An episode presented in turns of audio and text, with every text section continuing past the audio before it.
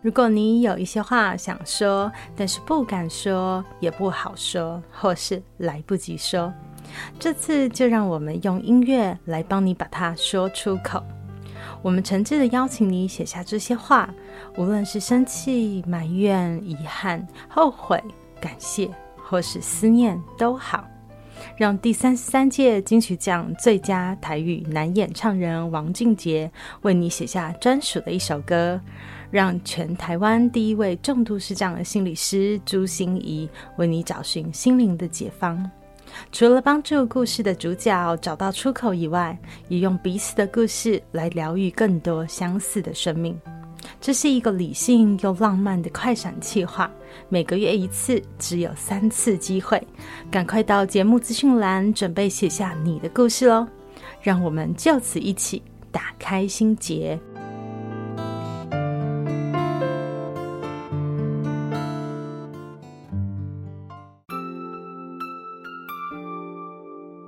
我是朱欣怡 Julia，咨商心理师，也是一位中途失明的视障者。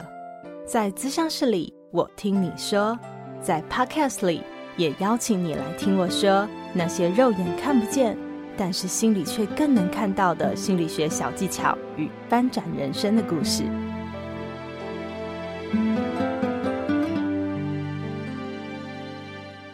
Hello，Hello，亲爱的朋友，你好吗？我是朱心怡，Julia，咨商心理师，欢迎收听朱心怡说心里话。最近 Me Too 的事件哦，在政治圈啊、演艺圈里面都快速的延烧，让我们看见了好多深埋在黑暗中的真相哦，也对那些愿意敞开伤口的灵魂表达最深的敬意。性暴力有不同的层级之别哦，从性骚扰啊、性挑逗、性贿赂、性威胁，一直到性攻击。如果你或你的身边也有发生过这样的事情，节目的资讯栏中我们会放上求助资源的管道，也请你参考哦。但是本集啊，我们不想绕着这些新闻议题打转，用是非对错来评断这些事件哦，而是想深入这个 Me Too 运动的背后，真正的本质带给我们的社会是什么样的反思，又带来了哪些冲击呢？我们邀请了目前专长于性别平等议题啊，并且常常用这样的方式来进行个别咨商或带领团体。目前任职于嘉慧心理咨商文教基金会、毛虫艺术心理咨商所的胡丹玉心理师阿丹，一起来跟我们聊聊有关性别的话题。我们的性别价值观是怎么被形塑出来的呢？性别不是本来就不一样吗？真的有可能平等吗？当我们一直在说男女平权、男女平等的时候，是不是指的是，嗯，我们其实有点讨厌男性呢？听到这里，请别马上转台哦，以为我们这一集会很严肃哈。嗯，阿丹心理师的确是第一次上我们的 podcast，所以有一些紧张。但他对事情深入剖析的眼光，以及各种生活化的例子，绝对会让你秒懂，并且听得津津有味。上集我们将好好了解性平议题到底在说什么，为什么我们需要特别关注这些事情呢？下集则来讨论讨论，在这 Me Too 事件的延烧之下，人际界限、人际分寸啊，人际的距离到底变成了什么样？我们有办法拿捏吗？而我们又要如何自处呢？我们刻意用男生和女生来做对比哦，不是为了造成二元对立，也不是指性别只有这两种分法。而是我们想更凸显出想要讨论的地方哦，让我们一起掌声欢迎阿丹心理师。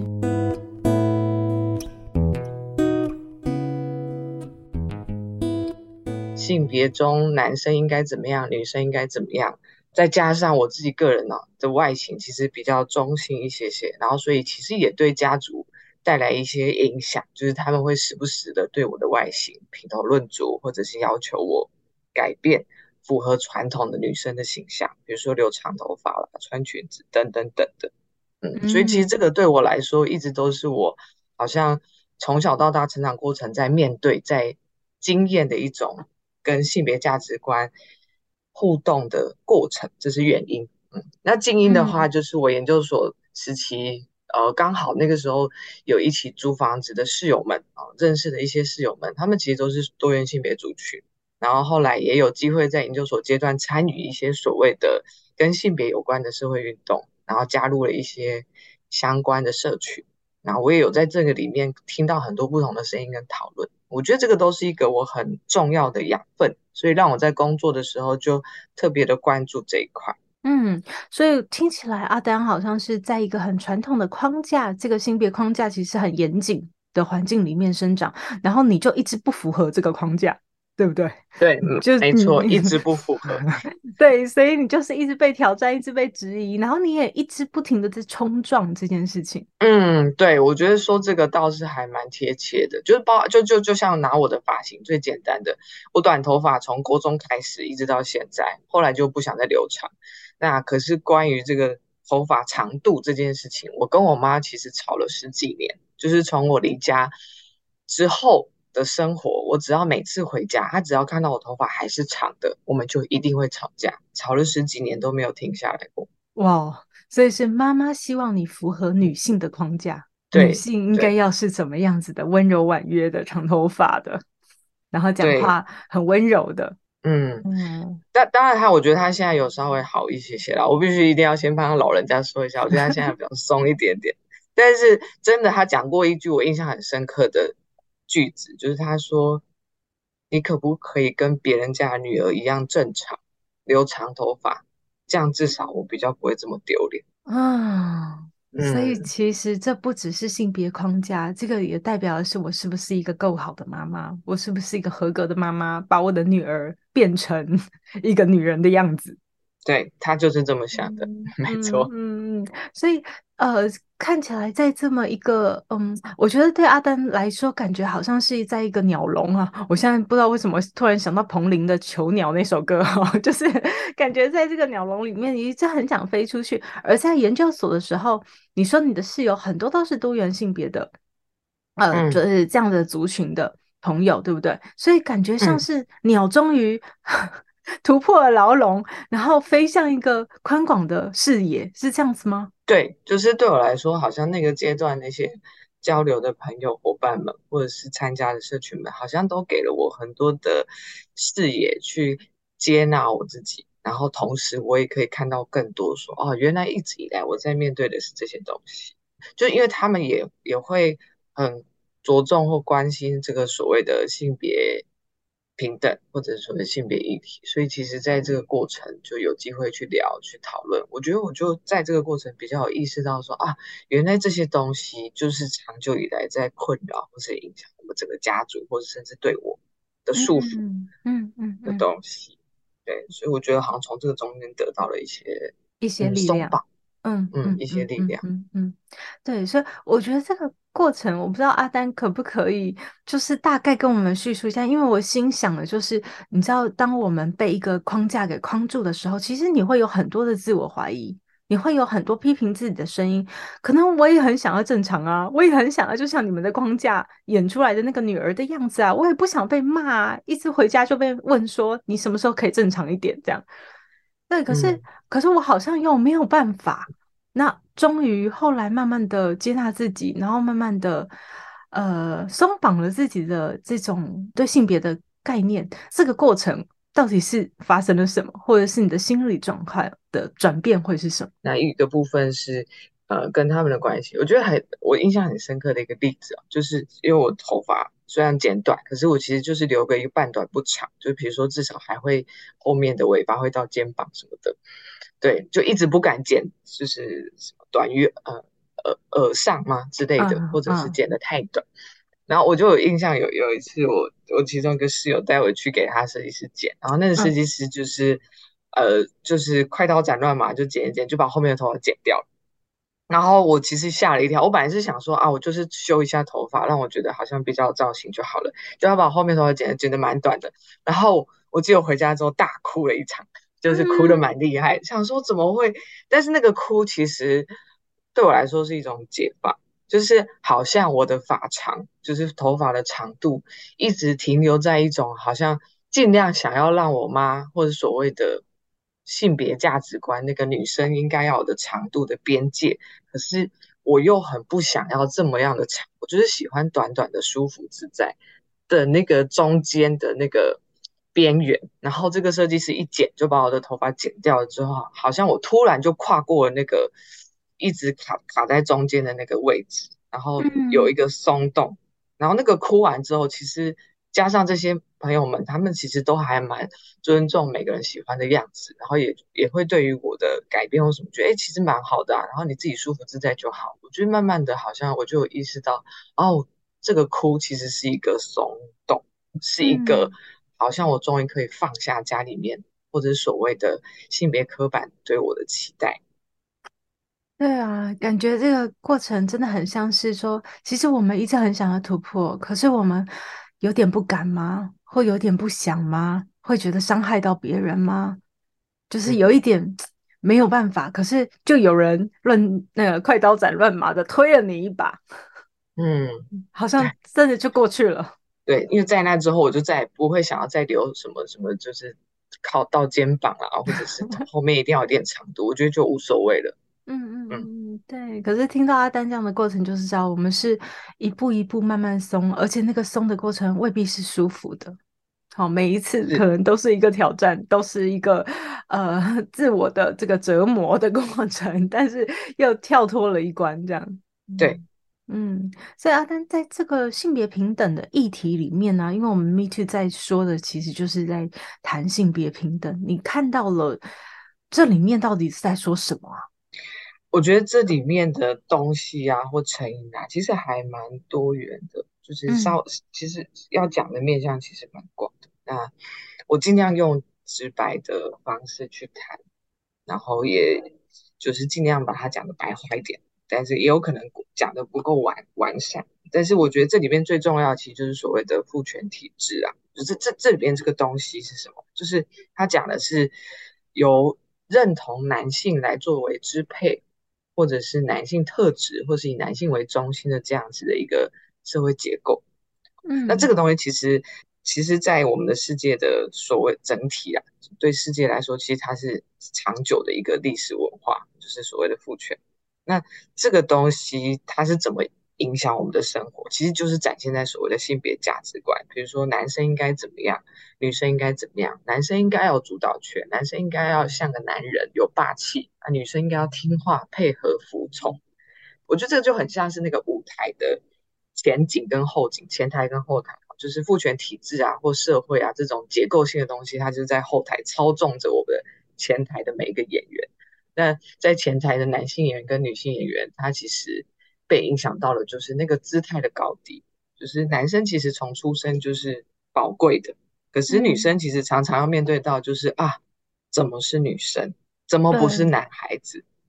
对，对，因为因为我们家是，嗯，对对对，因为我们家是重男轻女的，我其实很很理解这个感觉。然后在工作的过程，会遇到很多女性的受当事人，他们也有很多这种感受。嗯，对，我我我也觉得这让我很讶异的是啊，呃，我也以为重男轻女这件事情，因为我们其实谈性别平等，或者是我们以前不是用这个词，但是我们就会说性别的刻板印象啊，呃，为什么爸爸一定要看书报啊，妈妈一定要下厨房啊，什么之类的，我们很早很早其实就在谈这件事了，所以我一直以为这个重男轻女这件事情应该是离我们越来越远才对。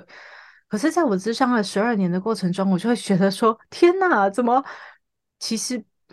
没有想象中的那么的平等？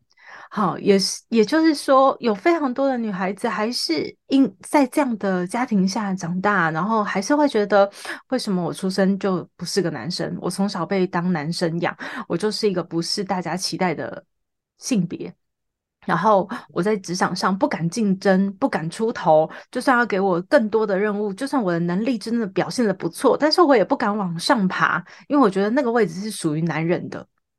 对，就是有好多这样子对我们的一些压迫吗？对，可是我们好像也就认同了 这些事情。对，我们没有像阿丹那么勇敢，在一直冲撞。对，就你讲那个，我也很有感觉，因为其实确实我从。嗯，有有意识以来，一直到可能到我大学之前吧，我最常听到的就是，你可以不用功课怎么好，你就是找个好男人嫁了，人生就圆满了。是就是，就我我们家族到处都在传递这样子的想法。嗯，对，嗯，这个其实还蛮就是根深蒂固的。所以你刚刚讲的时候很有感觉，所以我觉得要认认清楚这件事情。我们先不要论它对错，好，先不要说父权对还是父权错。可是光是要认清，就是 我们未必是一定要这样。这件事我觉得就好难哦。对啊，因为其实那是一个，就是这边要讲到第二个概念，就是我们的自主权，就是认清我们可以怎么样，不可以怎么样，想要怎么样，可以不要怎么样这件事情。我觉得在长期的这个性别价值观，就是所谓的父权体制带来的性别影响来说，其实一直都是很不平等的。所谓的不平等是说，比如说，我觉得在学习阶段，或者是探索，或者是寻求自主的阶段，我觉得。男生确实一直都有机会被鼓励去追寻他们想要什么，不想要什么。可是我意识到的，女孩子其实最常被教导的，或者是提醒的，就是你应该怎么做，不应该怎么做。然后你必须要这么做，不不不必要的事情不要做。那你想要什么呢？你要忍耐，你要懂得为大局着想，你要懂得为。成全其他人，嗯，因为至少这个东西在我们家里面其实也是蛮典型的啦。我如果看我父母的相处，因为我母亲也是一个很有能力的人，她跟我父亲一样，他们两个都在各自的单位坐上了主管级的位置。可是就是在这个过程里面，其实我会看到我妈有很多额外的，我们讲说斜杠的能力。好了，好，她除了她自己的工作，她还可以做不同的。他自己会的那些会计啊，或者各式各样的能力，他其实有很多斜杠可以做的事情。可是我爸会阻止他，所以在长年的时间以来，我看到就是他得为这个家庭牺牲，然后他不太有自己的兴趣跟空间，或者是他也不太能够去发展他自己，因为他觉得他要为了家庭，要成全家庭，要先生出去工作，他就要顾家，所以生了小孩之后，他基本上就是一个非常。传统的女性，即便她还有在工作，可是她就是会想办法把工作做好，但是又把家里人顾好。然后我爸一回来就有饭吃，他在客厅翘脚，我妈在厨房下厨。嗯，所以刚才在开麦之前，阿丹也跟我说啊，其实我们现在最喜欢看的那个哆啦 A 梦啊，其实也是很标准的，就是这个样子，对不对？对啊，就就就是我我我比较喜欢举哆啦 A 梦做例子是，就是你会在这里面看到所谓我们父权里面对男性的期待，或者是比较有权力的人会是谁？就是那个最有拳头的胖虎，嗯，那最弱势的就是那个很不符合期待，爱哭啦，功课不好啦，啊，然后又比较没有体力的大雄，嗯，然后女生就是那个所谓的配合的啊，就是。或者是被观看的角色，像那个静香，她出现的场合都是洗澡的时候，嗯、就是这这个也也会看到，就是在这个社会结构里面，女生那个在那个所谓的从属或物化，或者是被观看、被评价的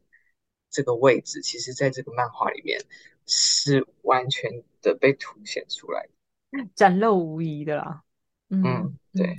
对，那如果呃性别平等，刚才阿丹跟我们讲了两个很重要的概念哦，听起来第一个是父权，所以父权这件事情我们要开始有意识，对不对？要开始有意识的知道说，我们从小就是被这样养大的，并不是说对或错，而是从小就被养大的是这个样子。可是我们一定要符应这样吗？阿丹刚才提到的第二个概念啊，身体自主权，就让我想到说，嗯，最近我们知道一直在倡议一件事嘛，就是 yes means yes，呃，就是只有我们同意的时候，它代表同意，因为以前我们都说，呃，拒绝的权利要放在。哦，女生身上就是我们要 say no，然后才是代表说我们不同意。所以以前是 no means no，就是说我们一定要拒绝，我们一定要说不，我们一定要抗议，这样子才代表我们不同意。要不然就是代表你想要啊，你喜欢啊，哦，我这样接触你是 OK 的呀。所以你没有说拒绝，好像那个责任就在你身上，所以很容易我们就会有谴责受害者的现象，就是说因为你没有说不啊，好，你没有够大声啊，你没有够坚定啊。可是你知道有很多情境，我们可能没有办法真的那么大声说不，不管是因为我们的个性，或者是因为嗯刚才所提到的这些性别啊、权力的关系，更何况有些时候我们是意识模糊、意识根本不清，你根本没办法 say no，或者是你的智力是没有办法让你 say no 的。所以在这些情况之下，是不是就代表我们同意呢？当然不啊。所以身体自主权，yes means yes，就是只有我们说同意，OK，喜欢，然后。那个才是真正可以做的事。确实啊，我觉得这个就是因为我曾经有机会到监狱，跟就是一些大哥们就是讲这些主题，他们也会说：“哎，那男主外女主内，大家分工合作就好了，不好吗？为什么一定要搞得这么复杂？”嗯，对啊，但是对对对，我我觉得这这个确实是一个很重要的疑问，就是对啊，如果我们就是男生应该怎样，女生应该怎样，大家各司其职，做好各自分内的事，不就好了吗？对，但是就就就像 Julia 说的，我们其实有没有必要一定要照这个方式，以及我们是不是真的能够照这个方式活？如果说像我爸爸妈妈好了，他们到现在也也还在婚姻中，也还在相处中，他们可以这样继续过日子，吵吵闹闹也很好。但前提就是，就像有些人可能就像我，或者是其他人，他们就是。没有办法做到所谓的男主外女主内。有些女孩子她们有她们自己的理想，有些男孩子他们就是喜欢做一些静态的活动。哦，这是很粗略的说法啦。但是简单来说，这个世界所谓的人，他其实有他独特跟多元的面貌，他就是塞不进这两个框框里面。那塞不进这两个框框里面的时候，对大家来说，其实所谓的性别价值观就是一种压迫了，就是一种歧视了。嗯，那就会是对大家来说会是一种痛苦了。那再更多一点的，就是说，就像那个所谓的权力大、权力小，所谓的强势跟弱势，为什么会发展到这个 Me Too 这么多悲剧的发生？其实就是长期好像那个强势的支配方，他可以照他的意愿，然后他觉得这些事情都是他可以掌控的，然后其他人所谓的。大部分呢都是女性，就是应该要配合，就是应该要服从。嗯，所以我想要怎么样，我的欲望怎么样，你就是要想办法让我满足。就像那个假高潮好了，我觉得假高潮这个词很有趣，就是这个假高潮只会发生在女性在试着满足她的男性性伴侣当中，可是没有发生在男性满 足他的女性性伴侣。对，但这个词我觉得它也是一个很很真切的体现，就是其实。在各各方各面，特别是性，好像女性都是为了服务男性而存在。可是这样的价值观太理所当然，对很多女性来说，那个自主啊，她的意愿就会被践踏、被否认、被忽视，甚至她没有说话的权利。嗯嗯嗯，所以阿丹我刚才回到那个 Me Too 的身上哦，就是其实用性别平等来看 Me Too，其实很就是 Me Too 其实就是一个怎么讲呢？就是在这个时代的脉动之下，因为我们现在的东西有越来越多元的可能性了，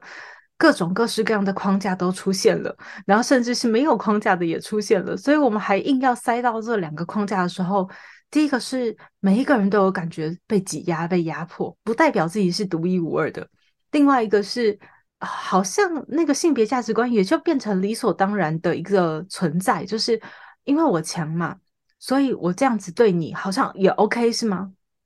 然后你也觉得好像我被这样对待也是可以接受的，是是是这种，嗯，我我不知道怎么形容诶，你会怎么形容这个性别刻？对，应该讲说，这个性别的平等议题，如果放在 Me Too 身上，会看到什么？对，我就就像你你刚刚说的，我觉得确实它是一种传，就是所谓的传统的性别刻板印象或所谓价值观，然后到最后它就变成一种理所当然的一种父权的秩序，然后再来那个所谓的被压迫、失去自主权的那个状态，就是哎。诶对，你有权利，你就可以控制我，然后我好像理所当然应该要配合你。其实长长久久的，我觉得很多时候是这样一直在运作的。可是这个理所当然的运作中，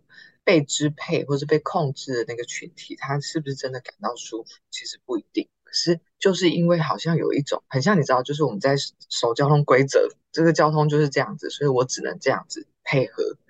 的一种。它变成是一种理所当然的规定。可是事实上它不是，它是可以有选择的，它是有权利去看见它有其他选择。我觉得这个才是性别平等里面想要让大家去看到的，就是你配合交通规则，如果你配合的很愉快，你配合得很舒服，那当然没问题。对啊，其实说真的啊，我觉得控制跟支配别人久了也很累。那 我有没有需要一定要这么的男，充满男子气概，这么的霸气，这么的掌握权力，让自己盯在一个好像随时都像 钢铁人的那个样子里面？其实也没有一定啊。我可不可以哭？我可不可以说我不行？我可不可以说我不知道？我可不可以在某些时候就是需要别人的帮忙，我就让别人来帮忙？但是我不会被笑说啊，你这样很不像男人。是，所以我我感觉，因为很多人都说 Me Too 是一个反动。好，我们对性别议题的一个反动，可是我会觉得听阿丹这样的形容，就会感觉那是一种眼睛突然被打亮的一种觉醒，就是说我们突然发现，原来我们的选择还有其他的，原来人生可以过其他的方式，或是原来我们对不舒服的情境，我们一直遵守的这些交通规则，原来我们可以这样抗议。就是其实我我我觉得他。不是说我们要站在哪一方去为哪一方说话，而是是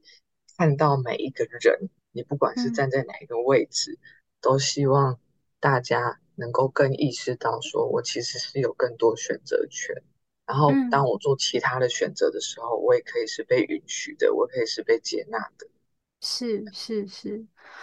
嗯，我觉得真好。就是这一集其实就是在。让大家我们更有意识，更带着意识去看我们的性别，去看我们怎么跟别的性别互动，去看我们自己生活里面的权力位阶到底是怎么样，然后不要把一切都当做理所当然。那个交通规则其实是有时候是我们自己也可以去创造的，而不是我们一定必须得符应哪一些的交通规则。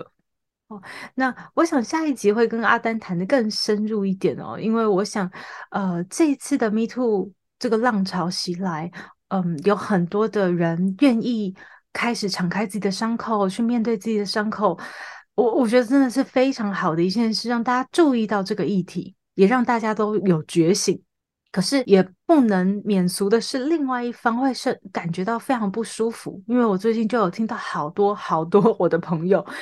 都来跟我讲说，因为他们是男性，所以他们开始有点紧张，不知道握手可以吗？不知道我我我说这句话会不会有就让人家觉得我在性骚扰？会有非常多的害怕。然后那个女生说了就算，好，你说你不舒服就算了，好像女生最大，所以这件事情有造成他们心里有一些阴影和伤口存在。那我们下一集就来跟阿丹继续聊这个议题。那最后想请问阿丹一下哦，就是呃，如果有关于性别的平等的这个议题啊，或者是有关于 Me Too 啊，想要有更多跟你讨论的可能，或是有关于我们性别的价值观，有更多想跟你咨商，我们要到哪里去找你呢？我目前有在两个单位，就是一个是在台北南京复兴附近的嘉慧心理咨商文教基金会。那另外一个就是在大安站附近的毛虫艺术心理咨商所。那如果大家想了解，就是也可以从我们机构这边来认识，不管是我或其他的伙伴这样。